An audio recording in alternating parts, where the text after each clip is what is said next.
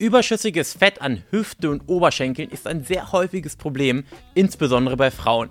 Während Männer eher dazu neigen, Fett an ihrem Bauch einzulagern, neigen Frauen eher dazu, Fett an den Oberschenkeln, im Beckenbereich und an den Hüften anzusetzen. Es wird angenommen, dass dieses von Frauen bevorzugte Fettspeichermuster durch einen höheren Östrogenspiegel verursacht wird. Dieser führt zu einer stärkeren subkutanen Fettspeicherung oder mit anderen Worten zu mehr Fettspeicherung unter der Haut in Bereichen wie den Oberschenkeln.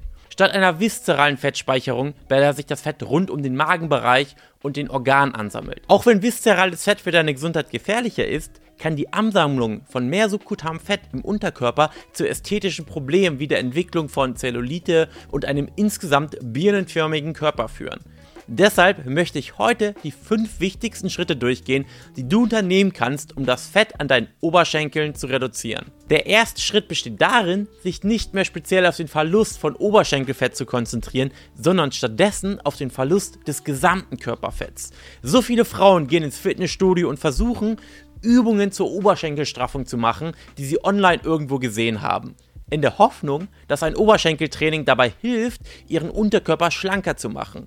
Obwohl es bestimmte Übungen gibt, die durchaus dabei helfen, die Form deines Unterkörpers zu verbessern, auf die ich gleich auch näher eingehen werde, hilft keine dieser Übungen dabei, das Fett direkt an den Oberschenkeln zu reduzieren. Stattdessen löst sich das Fett nur dann von deinen Oberschenkeln, wenn du deinen gesamten Körperfettanteil senkst. Und der beste Weg, dies zu erreichen, ist über die Ernährung. Aber du solltest auf keinen Fall eine Quersteht machen, bei der du einfach darauf abzielst, weniger Kalorien zu dir zu nehmen.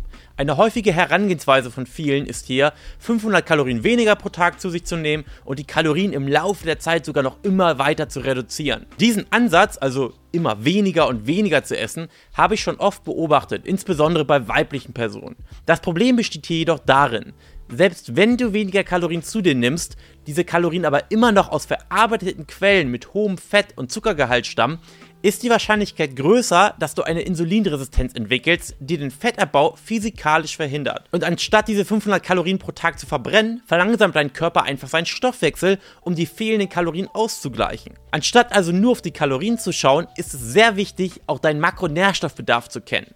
Diese Makros wollen wir mit frischen, vollwertigen Lebensmitteln füllen, die nicht aus einer Fertigpackung kommen, sondern welche, die häufig nur aus einer einzigen Zutat bestehen. Beispiele dafür wären Lachs, Avocado, Reis oder Eier. Um deinen Makronährstoffbedarf zu errechnen, kannst du mich hier auf YouTube einfach abonnieren. In einem meiner letzten Videos habe ich zum Beispiel erklärt, wie du deinen Eiweißbedarf in einer Diät errechnest. Wenn wir unseren Makronährstoffbedarf kennen, können wir anfangen, unsere Ernährung flexibel zu gestalten. Nicht nur innerhalb eines Tages, sondern auch über die Woche hinweg können wir unsere Kalorienaufnahme variieren und uns auf den wöchentlichen Kaloriendurchschnitt und Makronährstoffbedarf konzentrieren. Das trägt nicht nur dazu bei, den Stoffwechsel durch die unterschiedlichen Tage auf Trab zu halten, sondern kann bei vielen Menschen auch dazu beitragen, Heißhungerattacken zu vermeiden. Diese Flexibilität hilft dir, dich zufriedener zu fühlen, dich bei sozialen Veranstaltungen nicht abzukapseln und trotzdem weiterhin Fett zu verbrennen. Insbesondere für Frauen, die mit Oberschenkelfett zu kämpfen haben, ist es sehr wichtig, dass sie sich nicht ständig von einer Quersteht in die nächste stürzen. Denn solche Diäten werden nie lange genug durchgehalten, um das in den Oberschenkeln gespeicherte Fett wirklich anzuzapfen. Und jedes Mal, wenn du damit aufhörst, wirst du wieder mehr Fett um deine Oberschenkel herum aufbauen. Das ist einer der Hauptnachteile, wenn der Körper Fett zuerst im Unterkörper speichert, aber es als letztes dort eben verbrennt.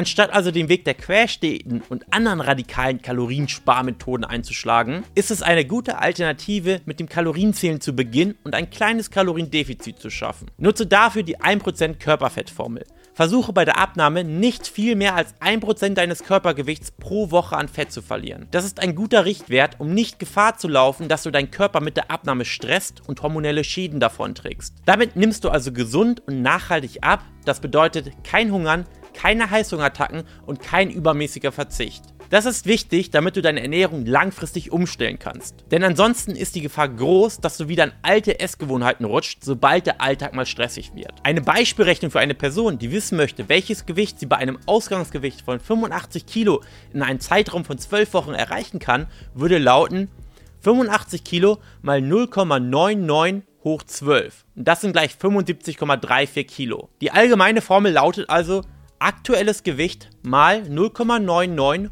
hoch Anzahl der Wochen gleich neues Gewicht. Sieht vielleicht kompliziert aus, ist es aber nicht. Die 0,99 ergeben sich dadurch, dass du etwa 1% Körpergewicht pro Woche verlierst.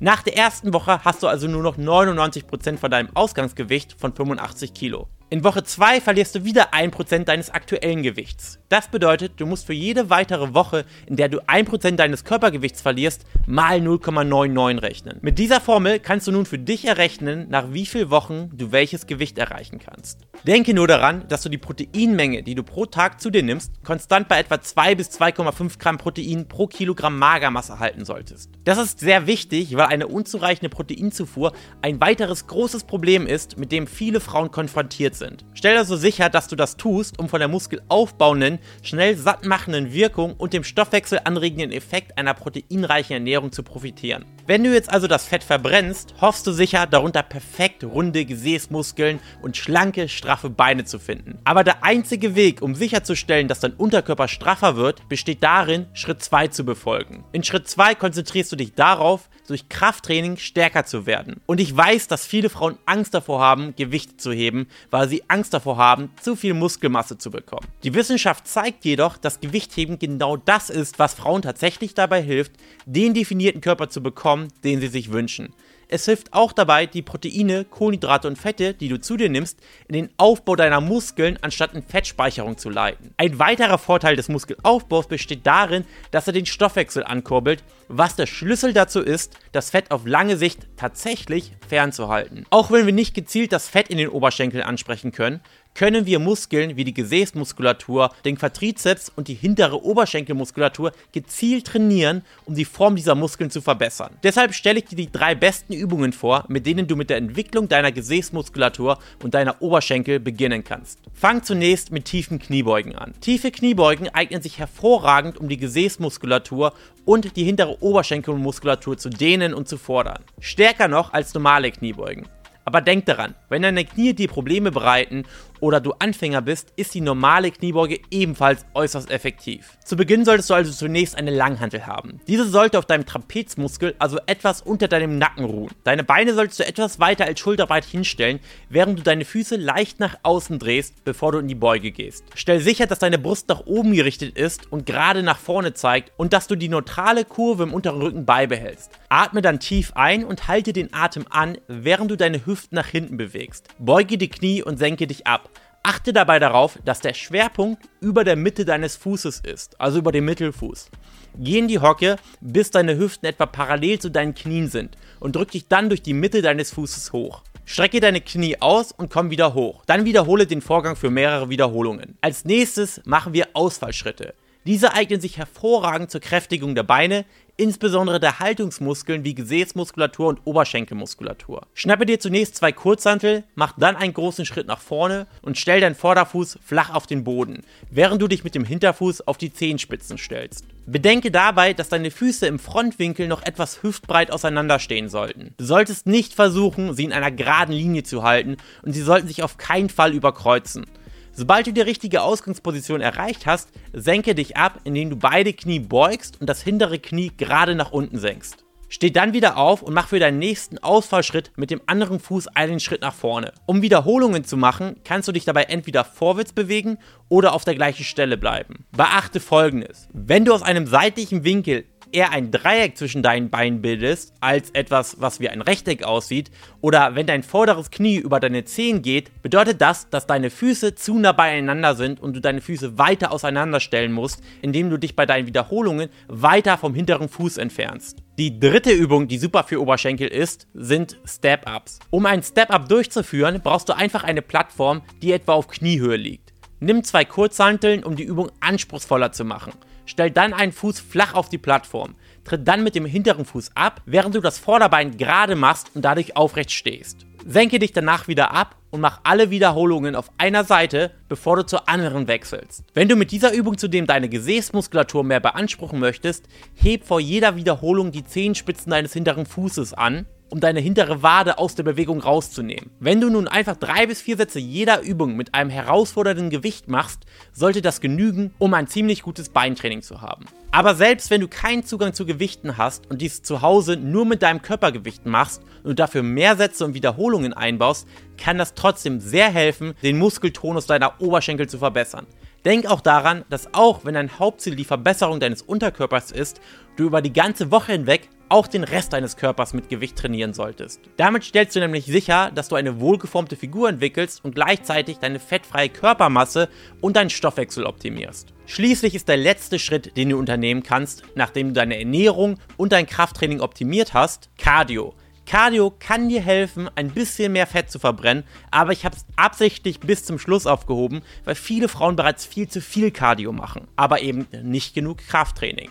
Wenn dein Trainingsplan nur aus Cardio besteht und du kein Krafttraining machst, kannst du ziemlich sicher sein, dass du etwas Muskelmasse verlieren wirst und dein Stoffwechsel herunterfährt. Besonders dann, wenn du das mit weniger Kalorien kombinierst. Es ist viel sinnvoller, sich bei der Fettverbrennung auf die richtige Ernährung zu fokussieren und dein Kaloriendefizit im Blick zu behalten, um die besten Ergebnisse zu erzielen. Du solltest Cardio wirklich nur dann in Betracht ziehen, wenn du an einem Punkt kommst, an dem du scheinbar nicht mehr weiter Fett verbrennen kannst. Ein weiterer guter Zeitpunkt, um Cardio ins Spiel zu bringen, ist, wenn du deine Kalorienzufuhr schon stark reduziert hast und nicht noch weniger essen möchtest. Auch wenn du Cardio einbaust, solltest du es langsam angehen. Füg also eine Cardio-Einheit pro Woche hinzu und schau, wie es läuft. Wenn das hilft, deinen Stillstand zu überwinden, dann füg keine weitere Cardio-Einheit hinzu, es sei denn, du triffst wieder auf ein weiteres Plateau. Wenn du stattdessen eine Menge Cardio-Training auf einmal hinzufügst und es übertreibst, wird sich dein Körper anpassen und weniger Kalorien aus deinen Cardio-Trainings verbrennen. Es könnte auch durchaus sein, dass du einfach nur hungriger wirst und diese Kalorien durch mehr Essen sofort wieder zu dir nimmst. Und obendrein macht dich zu viel Cardio müde und hindert dich daran, beim Krafttraining deine Bestleistung zu bringen. Die Quintessenz ist, dass du es mit dem Cardio nicht übertreiben und es stattdessen langsam einbauen solltest. Ich rate dir außerdem, dich an ein hochintensives Intervalltraining zu halten, bei dem du zwischen kurzen 15 bis 60 Sekunden dauernden Intensiv-Aerobic-Übungen wie Sprints, Medizinball-Slams oder Burpees wechselst und das dann mit weniger intensiven Erholungsphasen kombinierst. Wenn du beispielsweise zwischen jedem Sprint 15 bis 60 Sekunden lang gehst, kannst du mit solch einem Cardio-Training mehr Kalorien in kürzerer Zeit verbrennen als mit typischen Steady-State-Cardio-Übungen wie zum Beispiel Laufen auf einem Laufband. Wenn dir das Video weitergeholfen hat, freue ich mich, wenn du diesen Kanal abonnierst, mir einen Daumen hoch gibst und die Glocke aktivierst. Somit wirst du auch keine weiteren Videos verpassen. Vielen Dank fürs Zuhören, bis dahin, dein Jan.